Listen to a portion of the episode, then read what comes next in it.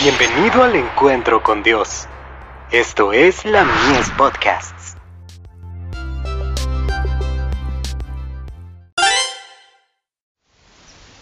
Cada día con Dios. Donde tú quieras, Señor. No lo digo porque tenga escasez, pues he aprendido a contentarme, cualquiera que sea mi situación.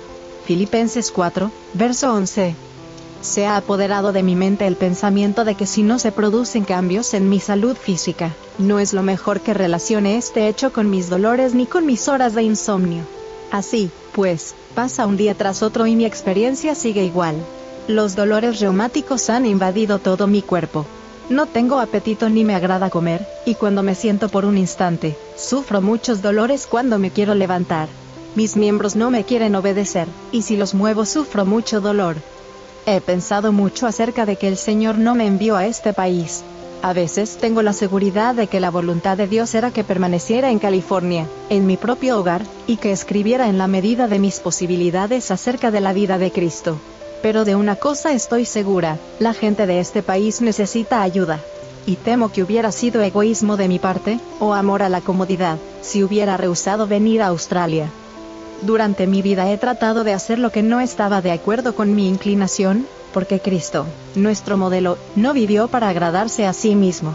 Muchas veces he pensado que a un alto costo había conseguido un lugar para retirarme a descansar, donde pudiera escribir acerca de la vida de Cristo.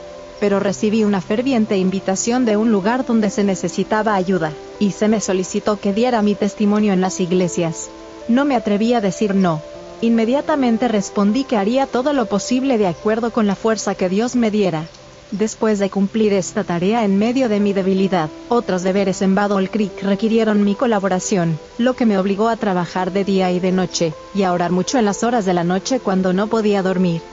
Cuando fui a California, creía verdaderamente que podría quedarme allí todo el invierno, pero muchos expresaron la opinión de que era el momento de ir a Australia.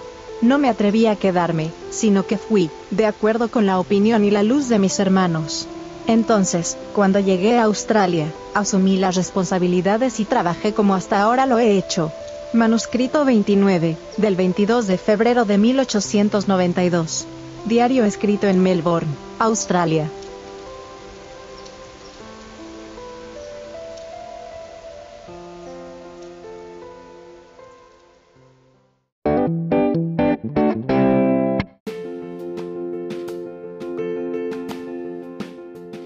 En www.ministeriolamies.org para más contenido.